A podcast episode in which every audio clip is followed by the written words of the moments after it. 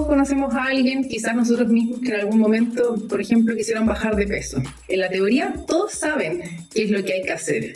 Pero ¿qué pasa? Que es tan poca la gente que efectivamente logra cumplir la meta que se proponen. Y eso te dice que el problema no está en lo que la gente ya sabe. Y eso no se explica por la comida, se explica por cómo entendemos la comida, cómo nos relacionamos con ella y cómo nos enfrentamos a las distintas situaciones que nos toca vivir y cómo las llevamos.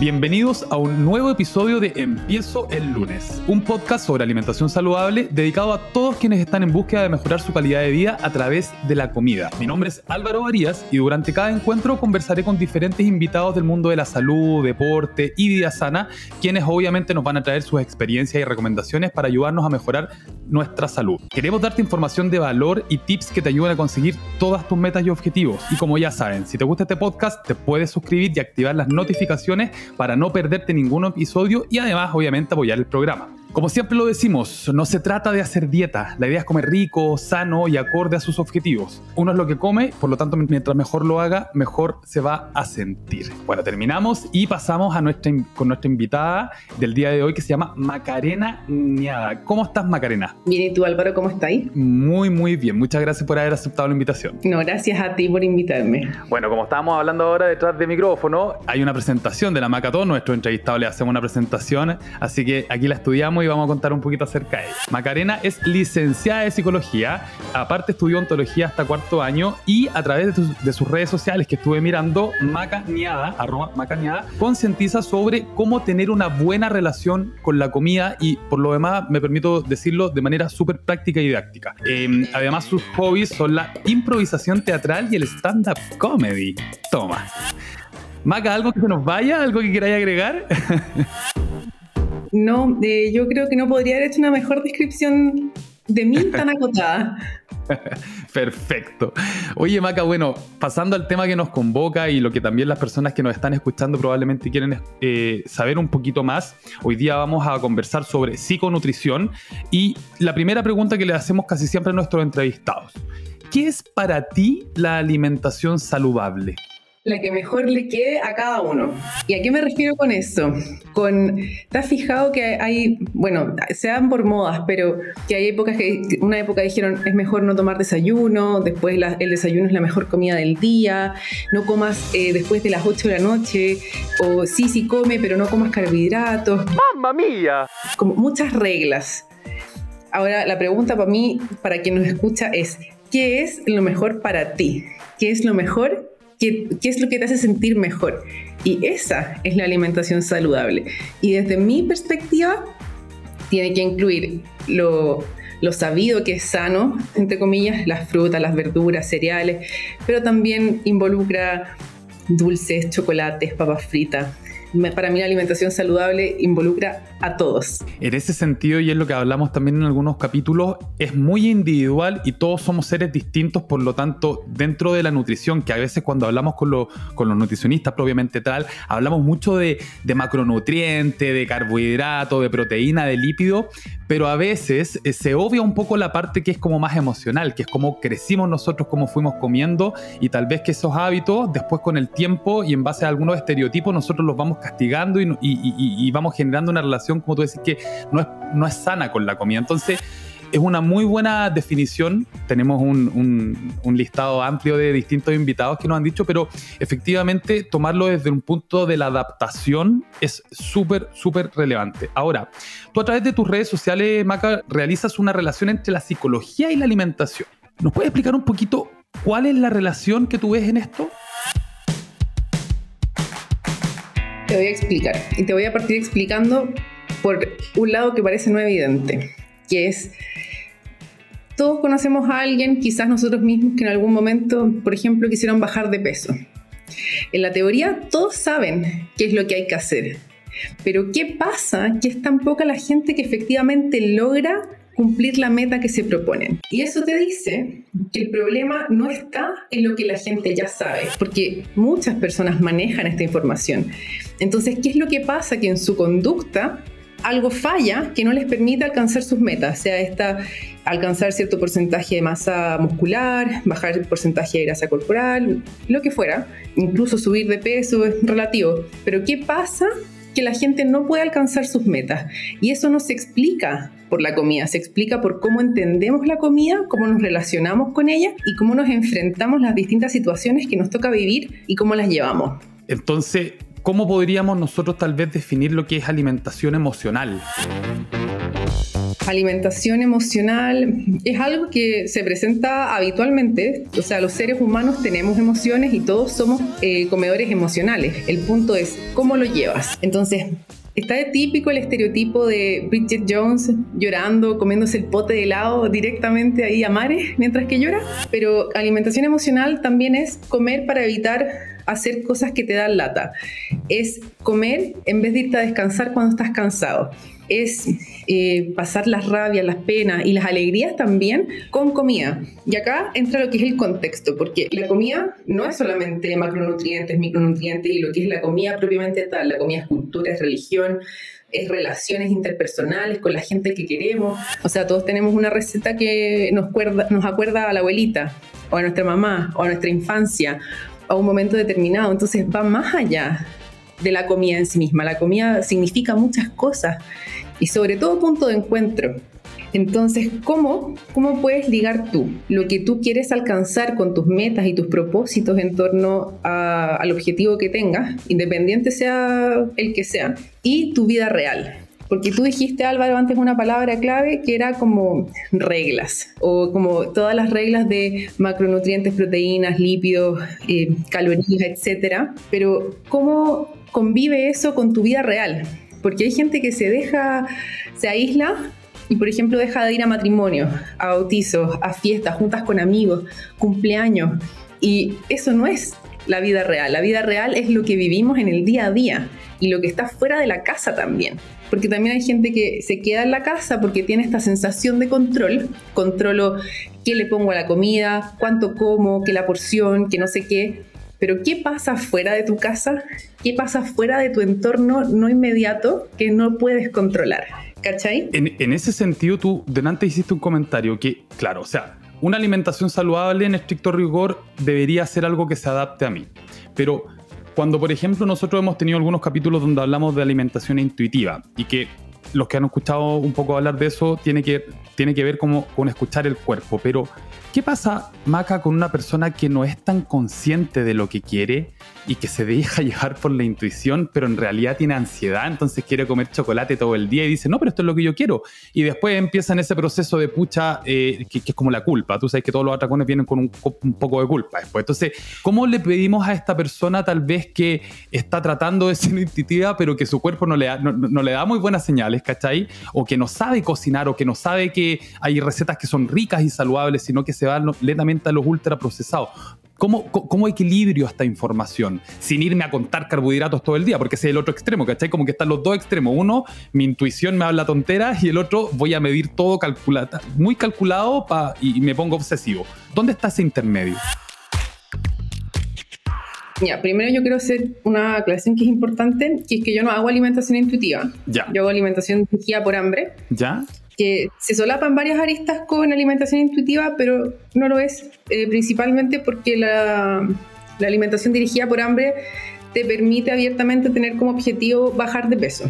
Ya esa es la gran, gran, gran diferencia con la alimentación intuitiva. Habiendo dicho esto, la gente está acostumbrada a comer con la cabeza. Tú dijiste, Álvaro, eh, como mi cabeza me dice, quiero comer chanchadas todo el día. Y es ahí, porque nosotros aprendimos, nos enseñan a comer con la cabeza, que la cantidad de proteínas, que la cantidad de mm, carbohidratos, etc. Pero, ¿qué es lo que quieres realmente tú? Entonces, por ejemplo, hoy día en la mañana me hice un café y le puse un café con leche y le puse un de estos sirup de vainilla. Y le puse dos cucharadas y después yo dije, uy, quiero ponerle un poco más. Y yo dije, no, ¿será mucho azúcar? Y después dije, eh, ahí está, ahí está, estoy comiendo con la cabeza. Y como yo quiero ponerle dos cucharadas y media, tres cucharadas, da lo mismo. Pero esa intervención mental es comer con la cabeza. ¿Y qué es lo que pasa? Cuando tú empiezas a deshacerte de todas estas reglas, de todo este como marco de pensamiento, porque es muy amplio, es muy amplio y rige muchos aspectos de nuestra vida sin que sepamos. Entonces, cuando tú empiezas a, a, salirte un poco de ahí y a conectar con otro lado, es normal que haya muchos peros en tu cabeza porque estás desafiando todas las reglas que tú alguna vez aprendiste y sientes eso como que lo estuvieras, entre comillas, haciendo mal, porque no estás cumpliendo eso que te enseñaron. Y mm, es parte del proceso desordenarte al principio. Es parte de como romper esa restricción mental, eh, como carta un poco al diente, como se dice en buen chileno, y probar más cosas, eh, probar cosas que jamás te permitiste comer, cantidades que quizás no te permitías comer, ¿cachai? Mezclas raras, es experimentar, pero porque estás ahí con la restricción muy viva. Y cuando tú le das pie a todo eso, y que dure lo que dure, generalmente tampoco dura tanto tiempo, y ahí entra lo que la gente tiene de miedo, que es subir de peso que no es porque tengan miedo de subir de peso propiamente tal, sino que es lo que implica subir de peso. Pero ese es otro tema.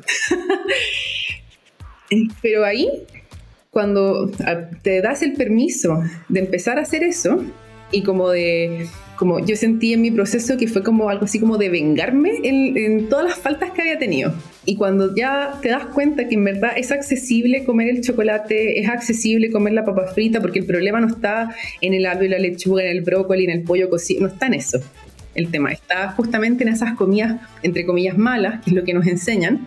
Y cuando haces las paces al permitirlas, es que tú vas pasando ese, ese periodo de decir, uy, pero es que quiero comer pizza todo el día. ¡Mamma mía! De hecho, la restricción generalmente es lo que hace. Por eso que nosotros invitamos generalmente a las personas que nos escuchen a que lleven dietas equilibradas, porque tú cuando te ponías a restringir, básicamente lo que nosotros hacemos es como hablarnos en negativo todo el día. Entonces digo, no voy a comer pizza, no voy a comer pizza, no voy a comer pizza. Y cuando uno habla en negativo, ¿qué es lo que hace? Básicamente está llamando a lo que está negando.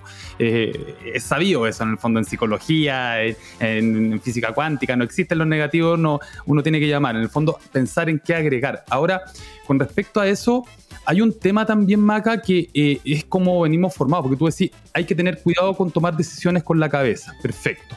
Pero también hay muchas decisiones que van en torno a la alimentación, como tú dijiste al principio, que son emocionales. ¿Por qué? Porque cuando chicos, por ejemplo, nosotros estamos súper acostumbrados a que no comemos para nutrirnos sino que comemos para premiarnos. Entonces, yo tengo un hijo, se portó bien, ya, vamos a McDonald's. O no sé, tengo E y lo regalamos comida. Mi mamá, que es la, abuelita, también cada vez que hace algo bueno, regalémosle galletas al niño. Y entonces finalmente también vamos, vamos, vamos generando estas relaciones conductuales de la comida como con los premios, eh, sin necesariamente ver que tal vez hay poco equilibrio, porque el tema, como tú decías, es largo y amplio. Está el mercado y el mercado como generalmente entrega puras opciones que son altas en harina refinada y que obviamente tienen una durabilidad alta con harto químico, harto preservante para que en el stand dure un montón de tiempo, no necesariamente son productos que nos hacen bien. Entonces, dentro de esta decisión que tú hablas, por ejemplo, como de comer consciente cuando uno tiene hambre, ¿cómo es posible aprender a comer dirigido por el hambre? ¿Cuáles son esas señales? Que no son, como te digo, las de la cabeza ni las emocionales, sino que cómo yo aprendo a comer pero por hambre. Me encanta esta pregunta. Tú y yo no habíamos conversado tan específico, pero dijiste algo que yo quería decir acá. Nosotros somos naturalmente comedores por hambre. los niños nacen cuando nacen con esa intuición, esa conexión al cuerpo y el niño cuando tiene hambre llora. Y si la mamá le da pecho y el niño no quiere pecho, no quiere comer, el niño sigue llorando porque quiere otra cosa. ¿Y qué es lo que pasa? Acá entra el condicionamiento que tú dijiste, que es esto de tratar la comida como premio. Y aquí es donde se empieza como a distorsionar la cosa a nivel general. Yo creo que son la mayoría a quienes les, ha pasado, pero tú cuando niño te portas bien si te comes tus verduras y te portas mal si estás comiendo chocolates, dulces, papas fritas, pero cuando haces algo bien, te premian con eso que te dijeron que era que estabas portándote mal. Y acá empieza el plot twist, ¿cachai? Porque los grandes perpetúan eso y claro, tampoco lo saben, no, no es como culpa de nadie. El, tema es qué tan responsable te haces tú después, porque tú creces e, con ese pensamiento de, ah, me saqué una buena nota, eh, un helado, me porté bien, un chocolate, Entonces está esta, esta dicotomía entre esta comida es mala, pero al mismo tiempo suficientemente buena para ser un premio. ¿Ya? Entonces, lo que yo digo es que no hay que aprender, no hay que aprender a comer por hambre, hay que desaprender lo que ya aprendimos. Sí, hay, hay que construirse un poco ahí, como, está de moda esa palabra. Porque efectivamente yo conozco muchos casos. Eh, mira, te voy a dar un ejemplo que es como el más típico, creo que ya lo dije una vez. Típico tenemos un amigo que viene del extranjero y que uno lo va a ver y te dice, tráeme Chocman, tráeme Super 8. Claro, porque cuando chico los papás le regalaban eso cuando está... Entonces él tiene una relación casi emocional con ese par de snacks que no necesariamente tienen que ser saludables. Nadie tiene un aprecio al brócoli.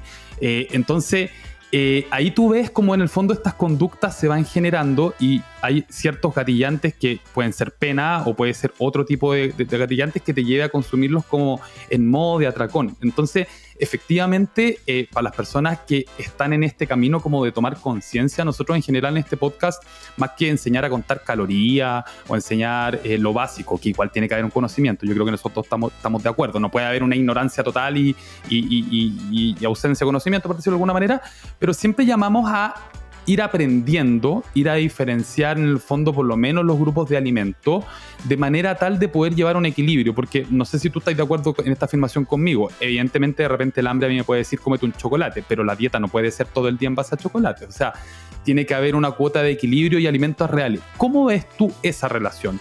¿Lo ves como algo permanente? ¿Puedo tener de, repente como semanas en donde quiero comer puro chocolate y no me tengo que culpar y como puro chocolate y puros dulces? ¿O tiene que haber alguna medida, Maca? ¿Y dónde, dónde esa medida no se transforma en obsesión y sí se transforma en cuidado? ¿Cachai? Porque de repente cuando uno se cuestiona mucho la comida, me pasa, yo trabajo en esto, entonces digo, ¿estoy obsesionado con la comida o en realidad me importa estar saludable? ¿Dónde está el límite? ¿Dónde no cruzo la línea en el fondo? Ya, perfecto. Esta respuesta va a ser larga. Yo respondo para largo porque me encanta hablar, pero esta respuesta amerita harto. Y es que tú primero partes diciendo el tema de el amigo en el extranjero que te pide el chocman o la negrita super 8, negrita slash choquita. Em, y ahí ponte tú está el tema cultural también. Tengo una amiga que vive en Croacia, que vino ahora hace un par de meses y se llevó gelatina en polvo con sabores, porque allá en Croacia no hay. Y uno dice, ¿cómo no va a haber gelatina en polvo? Jugos en polvo tampoco hay. Y es como, wow, como e, esto es súper natural para nosotros chilenos. Y ella que se va a Croacia se lo tiene que llevar. Entonces ahí tienes de partida el contexto cultural que a uno además estando en el extranjero te da como este, este cobijo, ¿cachai? Si no se puede dejar de lado que de repente tienes penita y está, no sé, son fiestas patrias y te dan ganas de comerte una empanada, te dan ganas de como comerte un choripán, porque es parte. Claro, cultural. es que no, porque aparte es parte de tu cultura. Mm. Y eso no lo puedes dejar de lado. Ahora, sí estoy de acuerdo en que saber es muy importante, pero como te decía antes, el saber no es todo, porque eso es lo que la gente sabe, pero que no logra llevar a cabo, no logra llevarlo a la práctica y cumplir sus metas. Y ahí está el qué es lo que pasa. Cuando tú tienes a estas, entre comillas, entre comillas, comidas chanchas en un pedestal, tú las tienes idealizadas. Entonces, es como, ese es el gran temor. ¿Iré a comer todo el día chocolate? ¿Como iré a inhalar papas fritas? Como, como llega a ser súper extremo. Y eso es al principio lo que yo te decía de que al principio uno, entre comillas, sí se venga de todas esas faltas que hubo. Pero cuando tú ya le das el pase, las bajas del pedestal, las normalizas y sabes que pueden ser comidas para cuando tú quieras comerla, dejas de tenerle ese miedo porque tú sabes que va a estar disponible para ti cuando tú quieras. La primera cosa que se imagina la gente es sí, voy a comer chocolate todo el día, voy a comer papas fritas todo el rato, cuando en realidad después de que pasas ese primer periodo que es súper obsesivo, porque es esto como de, ponerse al día con lo que estaba en falta, lo que tú haces después es empezar a decidir libremente. Entonces, con el enfoque que trabajo yo, hay personas que están meses sin comer una ensalada, no porque odien las verduras, ni, la, la ensalada en sí misma, sino que porque estás poniéndote al día con esas otras cosas. Y eso puede incluir a veces verduras en otros formatos, ojo. Que eso también yo creo que es súper importante. La gente a veces entiende eh, comer sano como comer pura ensalada cuando, cuando tú puedes incluir eh, verduras cocidas, grilladas, al horno, como sea. porque también están esos mitos nutricionales que sí hay efectivamente verduras que tú las cocinas y pierden eh, como poder nutricional en ese sentido, pero no las hace menos saludables, ¿cachai? Y ese es el juego en donde entra la gente, esta misma dicotomía de bueno o malo. Entonces dice ya, si la verdura está cocida es mala, entonces sí o sí tiene que ser ensalada cruda y hoy que fome, hace frío o lo que sea y quiero hacerlo, quiero comerla de otra forma, pero no puedo porque no está bien. Entonces cuando, cuando tú empezás a enganchar, que de verdad, cuando tú tomas de verdad la decisión de comer lo que quieras, cuando tengas hambre y sin ningún día en específico, porque yo ayer me comí unas, unas empanadas con queso frita y ayer fue lunes, ¿cachai? Como el día en que eso no se come, está prohibido. Pero me comí dos, o sea, eran de estas como de comida rápida, entonces eran chiquititas. Pero me comí dos y me comí mi plato de comida y listo, y no pasó nada.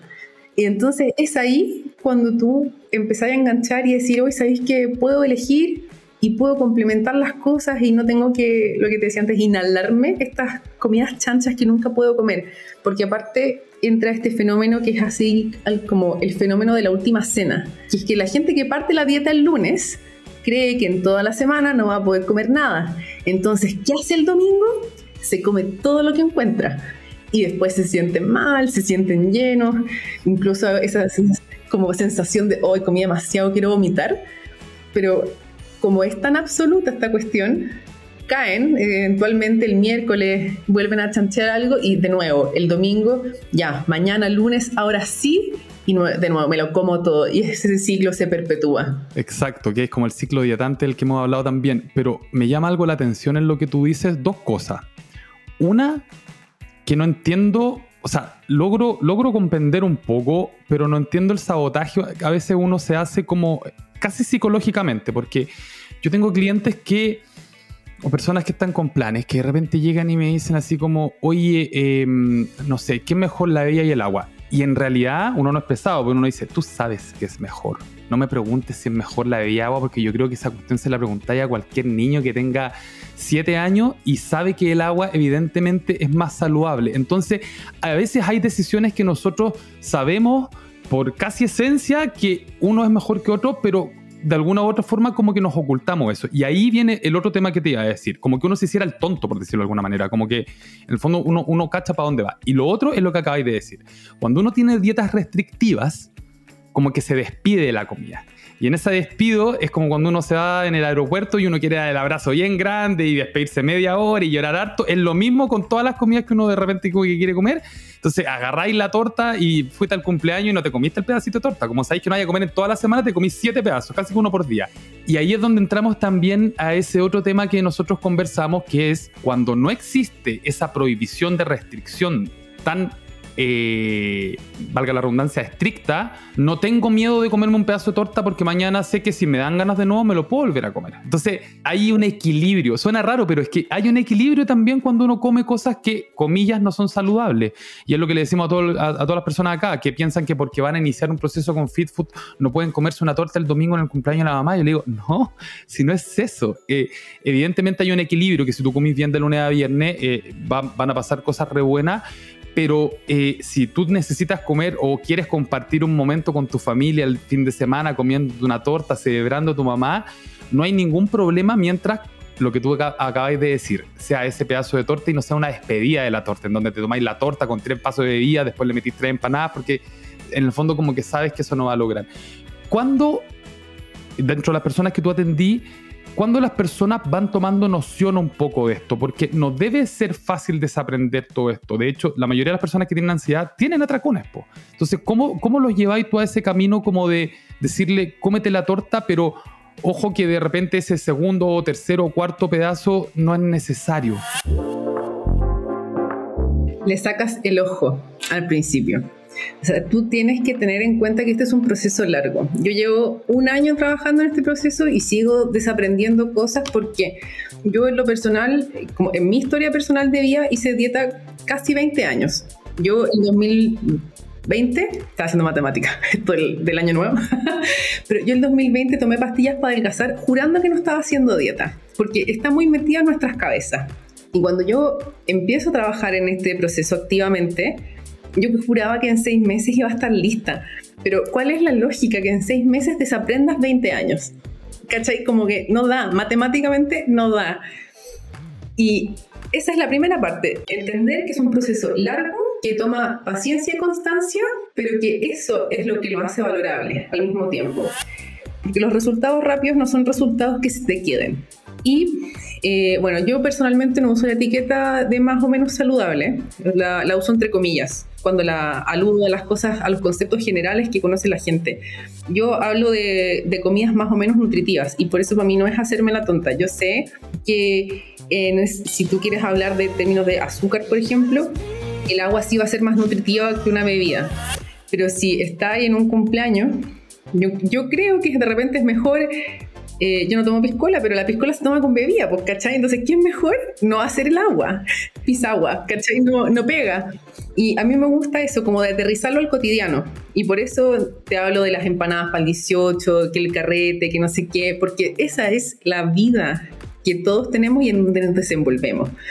Entonces, yo hablo de más o menos nutritivo porque sí, la, la, empanada frita que me comí ayer fue probablemente menos nutritivo que lo otro que me comí, pero es lo que a mí me da el equilibrio. Y acá también mucha gente usa el concepto de moderación, pero yo siento que moderación es como la mona vestida de seda de la palabra restricción. ¿Cachai? Porque come de esto, pero con moderación. Y es como, te enojo.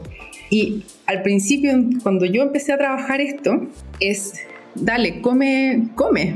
Porque la única forma en la que tú tienes de desetiquetar estas comidas y bajarlas del pedestal es comiéndolas. No, no, va en, en un aspecto racional, sino que va en un aspecto en cómo te relacionas tú. Y esa relación se trabaja no netamente desde la, desde la racionalidad, sino que desde la emocionalidad también. Entonces a mí, eh, la persona con la que estoy trabajando, me dijo, tienes que comer alguna de esas chanchadas en todas tus comidas y vas a comer tres comidas al día.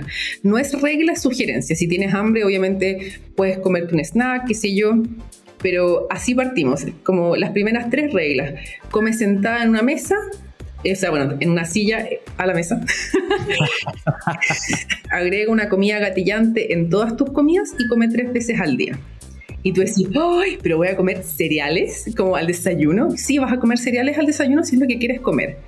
Y después, a los tres meses de estar trabajando eh, como esto, bueno, es súper gradual el proceso, pero esto, entre otras cosas, es cuando te dicen ya, ahora vamos a trabajar en tu sensación de hambre y en tu sensación de, como, como de satisfacción. Ya están en un continuo. El hambre es querer comida y estar satisfecho está en el punto medio de estar lleno. Porque aparte la gente, ¿qué es lo que pasa?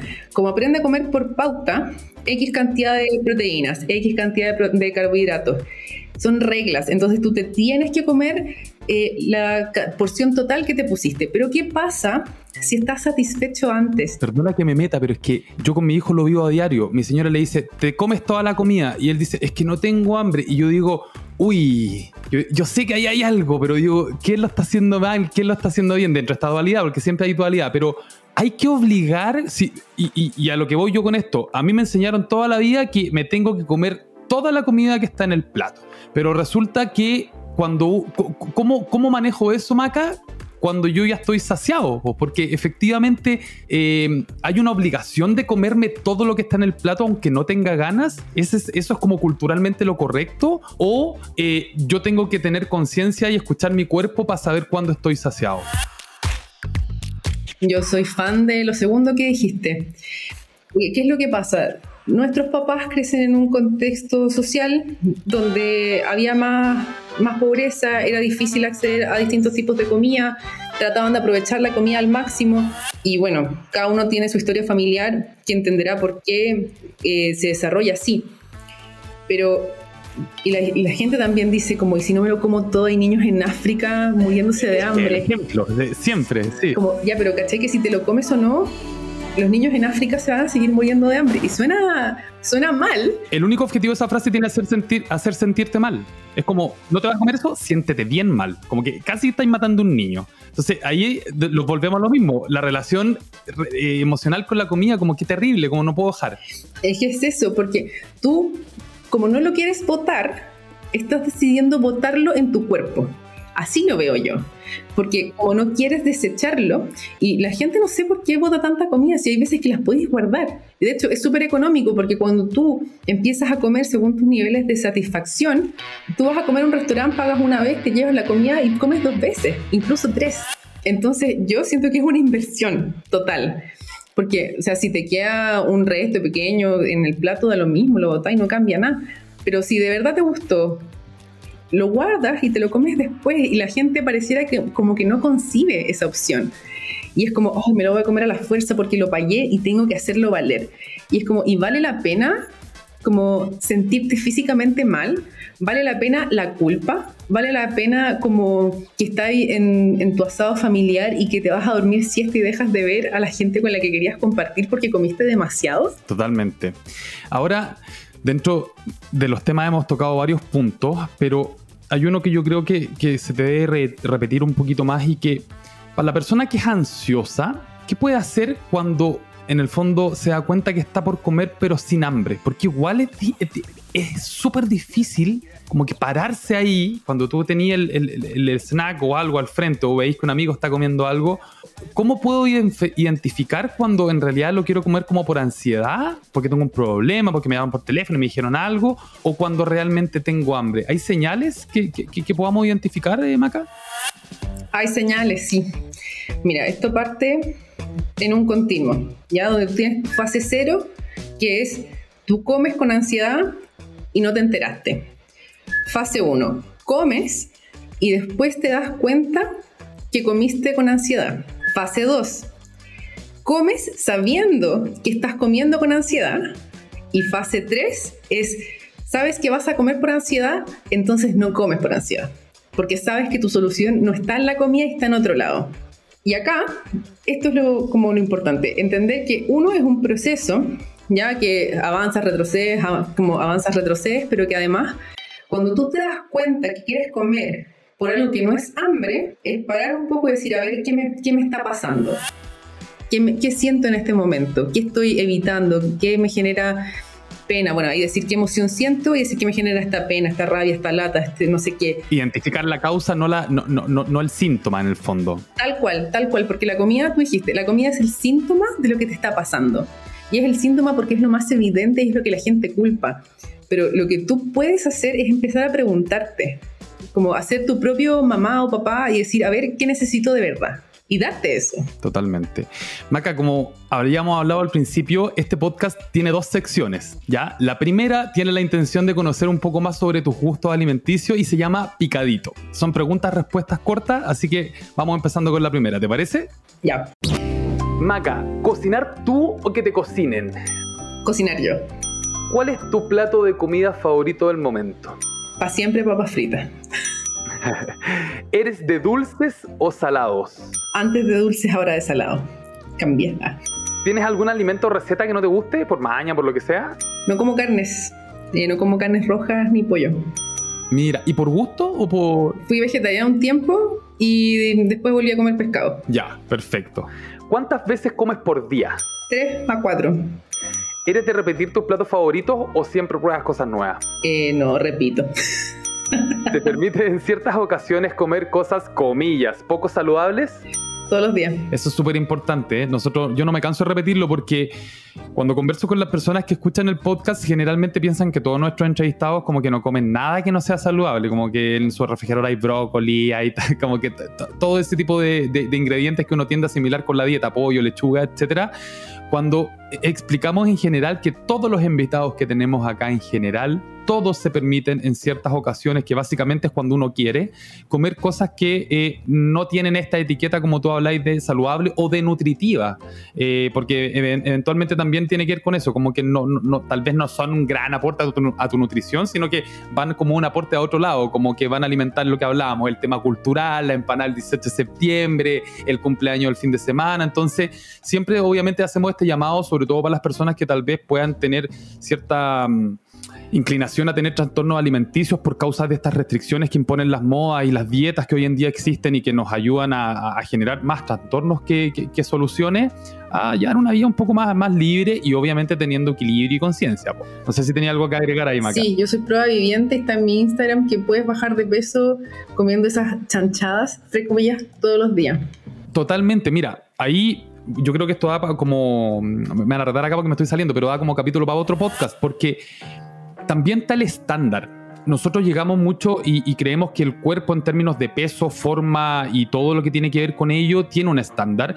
Cuando tú te puedes eh, dar cuenta que tal vez hay gente que es flaca y que no está sana, o tal vez hay gente que tiene sobrepeso pero que está mucho más sano que el que está flaco. Entonces el peso como centro, mm, para nosotros también hace rato que dejó de ser como la moneda de cambio, ¿me entendís? Como que lo importante es entender mentalmente cómo está uno. Obviamente el físico importa porque el, el, cuerpo es un templo y básicamente como nosotros vivamos los 90 años va a depender de cómo nos vamos alimentando por ahora. Entonces tampoco es un tema que hay que dejar ahí que vaya libre, pero eventualmente eh, e, efectivamente hay que ver ahí el tema del peso o, del, o de, la, de la meta que uno tiene, porque no necesariamente la meta tiene que ser el six-pack como estuvo hace un par de años atrás, yo creo que todavía incluso un poquito ahora, sino que puede ser una meta un poco más global. Nos pasa incluso con las personas que, que nos compran los programas, porque todos vienen para bajar de peso, Maca. Todos vienen así como, oye, quiero bajar de peso, quiero bajar de peso, que viene el, viene el verano, que no sé, eh, puros, eh, por decirlo de alguna manera, como objetivos de ese estilo.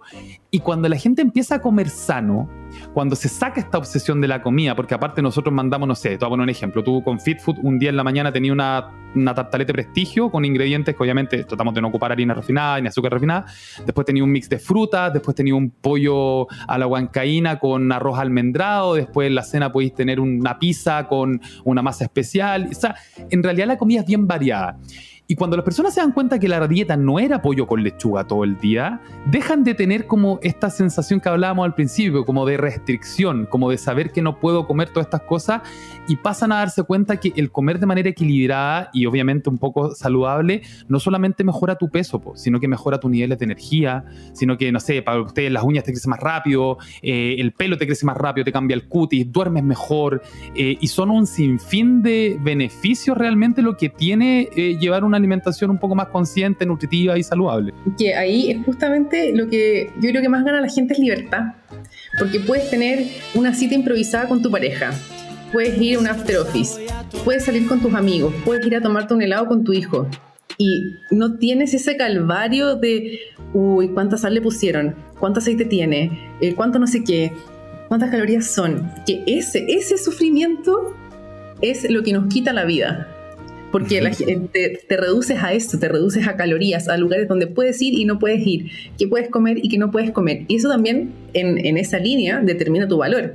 Entonces te portaste mal, pecaste porque comiste una mm. torta y toda esa, esa dinámica de qué dice tu lenguaje también refleja qué estás sintiendo tú, cómo te estás viendo tú y cómo estás concibiendo tú el mundo medio volado, pero soy psicóloga, entonces. El tema de hoy día, sí que es la idea.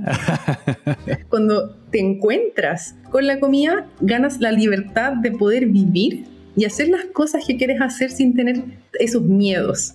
Esto sobre todo, chiquillos, pensando eh, si es que les llega el tema o no, porque yo sé evidentemente que hay muchas personas como yo, por ejemplo, que nos acostumbramos. Yo, yo, yo conté calorías durante mucho tiempo y lo que pasa es que yo aprendí, entonces al final hoy en día yo ya no tengo que contar, no hago nada porque yo cacho porciones, sé más o menos, aprendí a comer en el fondo, pero igual viví lo que tú decías ahí delante, un camino, yo no nací sabiendo, o sea, y de hecho mi alimentación ha cambiado enormemente entre lo que yo era joven a lo que soy ahora.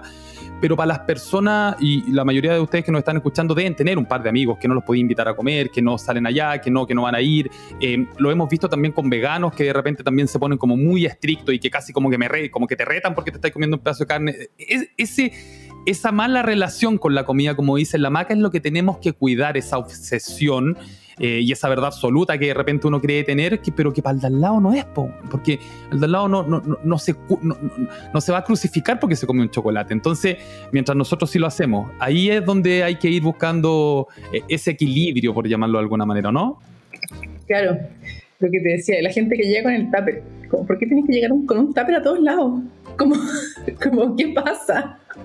Como que tanta, como esa ilusión de control es tanto que tenéis que llegar con un tupper.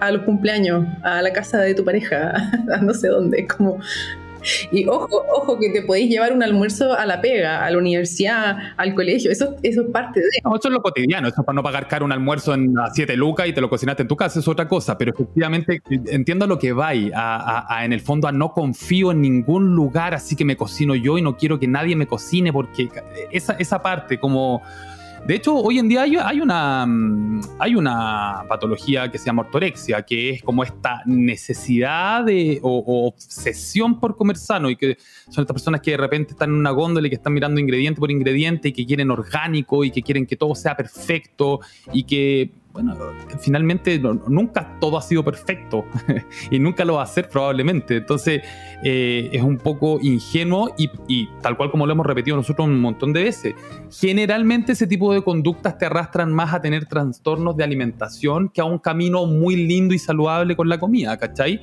Entonces poniendo bien ahí la nota, eh, hay que darle un, un, poquito de importancia y si algunos de ustedes sienten de repente, como lo que hablábamos delante, ¿se están cuidando o están obsesivos con la comida? Porque son dos cosas distintas y tenemos que tratar en lo posible en un campo que es como súper intangible de, poder identificarlo.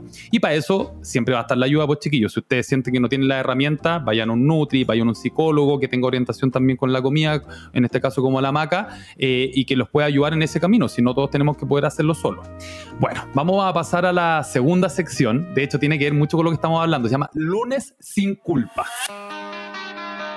No sé si hay cachado, Maca, que la, generalmente las personas como el lunes empiezo la dieta, el primero empiezo la dieta, no, empiezo la dieta, termina la, semana del 18 de septiembre y empiezo al tiro la dieta, como que uno le anda colocando fechas a todo eso. Esos días milagros. Exacto, esta, esta, esta sección se llama lunes sin culpa para que ustedes, como lo hizo la Maca ayer, se puedan comer una empanada un lunes y no sientan que están rompiendo con algún tipo de, de, práctica o de buena práctica, ¿ya? Em, Maca, si mañana quisieras empezar una alimentación saludable o nutritiva, como lo decís tú, ¿cuál es el primer consejo a tu criterio que le daría a una persona? Incluir todo tipo de comidas y sentarse a la mesa a comerlo, ponerlo en un plato. Perfecto. O sea, todas esas dietas de la lechuga que vemos en internet, esas dietas estrictas que voy a restringir todos los lípidos, todos los carbohidratos, o las proteínas, o este, para afuera. En el fondo, como tu recomendación es en el equilibrio y tratar de incorporar la mayor cantidad de alimentos. Sí, incluye todo por en el plato, trata todas las comidas iguales. Perfecto. A ti, ¿Qué te motiva hoy día, Maca, a tener este estilo de vida como más saludable, por llamarlo de alguna manera, tomar conciencia? ¿Qué, es lo que te llevó acá? Tener paz mental, vivir, saber que puedo disfrutar el día a día y no necesito depender de nada más que mis decisiones. ¿Generó mucha ansiedad tú, en, tu vida, tú creías, este proceso como de 20 años de dieta y estar en constante lucha con la comida? Los 20 años los pasé pésimo, pésimo. Yo en mi adolescencia salía con mis amigos a bares y me sentaba con un vaso de agua mientras que ellos comían y yo no comía ni una papa frita, ni una cuestión, nada. Así que sí, lo pasé pésimo. Pero acá encontré un espacio de poder salir con mi pareja y tener una cita improvisada y pasarlo bien, como hacer recuerdos con él, con mis amigos, cosas así. Totalmente. ¿Hay algún libro, charla, podcast, cuenta, app, hasta la tuya, lo que sea, eh, que te haya ayudado a mantenerte saludable y que podamos recomendar también acá en el programa? En español yo te recomendaría Mujeres Comiendo. Ya. Es un podcast. Perfecto. Em, en inglés, pensando en libros, eh, hay una autora que se llama Janine Roth. Eh, tiene un nombre medio raro, pero lo voy a mandar por el chat, así que ahí lo, que ella es como la, el hada madrina de todo este tema. Es una ídola. Para, los que nos están escuchando que deben decir, pero nómbralo, nómbralo, nómbralo, ya, lo voy a deletrar. G-E-N-E-E-N Roth, R-O-T-H, ¿ya? Después lo vamos a colocar también ahí en los comentarios para que lo puedan seguir. Y yo voy a sacar un podcast a principio, bueno, marzo, abril. Sí, lo vi, estaba viendo tu Instagram ahora que van a sacar un... Sí, me parece increíble. Todas las instancias, Maca, que sean para hablar de esto, que son temas que generalmente se conversan muy poquito y que si se conversan es para decir, uy, que estáis gordo. o sea, así tiene que ser con contenido, ¿cachai? Dejar de opinar del cuerpo de los demás. Eh, ¿cómo, aborda un programa, o sea, una, una pregunta como esa? Que yo creo que en tu, en tu podcast lo vaya a tocar seguramente, como el, ¡ay, que estáis flaca! Y la, y, la mina viene una depresión, güey, que no ha comido porque en realidad, está pésimo y uno le dice, ¡ay, qué bueno! Como que fuera algo positivo. Así que todas estas instancias sirven, obvio. Es brutal, es brutal, porque es como, ¿en serio no tenéis ningún tema más interesante? Como, como la gente tiene espejos, la gente sabe si engordaste, si adelgazaste, como ahí también hay un tema cultural, como la necesidad de hablar del cuerpo del otro o de decirle cómo está. Hace una semana atrás mi hermano me dijo, oye, el, el Borja, su hijo, me dijo, fuimos a no sé dónde, me dijo, y claro, había una señora que era gordita, y le dijo, oh, papá, ya está súper gorda. Y claro, él me, yo me quería enterrar, no sabía qué hacer, qué le digo. Yo le digo, chuta, es súper complejo el tema porque efectivamente culturalmente de repente uno habla de los demás sin darse cuenta que efectivamente el otro puede que no la esté pasando muy bien y que eh, no esté flaco por contento ni, ni esté gordo porque quiere ni eh, eh, bueno es un tema enorme yo creo que ahí como decíamos delante da para un podcast completo de ese puro de ese puro punto. Maca, ¿qué le dirías a un oyente que muchas veces se ha dicho a sí mismo, el lunes empiezo, pero no ha logrado ser constante? A ti que me estás escuchando, deja, deja de buscar tips en internet. Deja de buscar tips en internet. ¿Qué necesitas tú? Y partir desde ahí. Hacer un plan que sea fácil, seguible, aterrizado y mantenible en el tiempo. Totalmente, la adaptabilidad que se le dice. Absolutamente. Maca, bueno, se pasó el tiempo volando. Primero que todo, te quiero dar las gracias por habernos acompañado hasta acá. Eh, efectivamente, y sobre todo para las personas que ven este lado de la comida como de un plano más también emocional y que tiene que ver absolutamente con, la psicología. Espero que haya sido como de mucha ayuda y que obviamente ahí te puedan seguir también ellos y eh, obtener información de valor y que les haga sentido. En ese sentido, si es que alguna persona se quiere colocar en contacto o quiere saber un poquito más de ti, ¿dónde te podemos seguir? En arroba macaniada. Niada como nada con un entre medio. Es mi apellido. Perfecto. Ahí van a poder obviamente encontrar información y algunas cositas que va compartiendo la maca, en particular también el podcast que va a sacar prontamente. Llegó la hora de despedirnos, pero eh, antes, si se quieren colocar en contacto con nosotros, ustedes ya saben, a través de Instagram, arroba FitFoodChile en Instagram y eh, en el caso mío, Álvaro-Varías. Ahí vamos subiendo información sobre alimentación de manera diaria.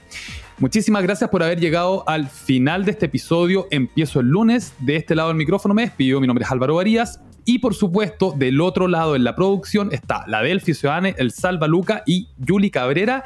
Y en la edición, el Mauro Sucho. Muchas gracias por habernos escuchado y nos encontramos en el próximo episodio. Chau, chau.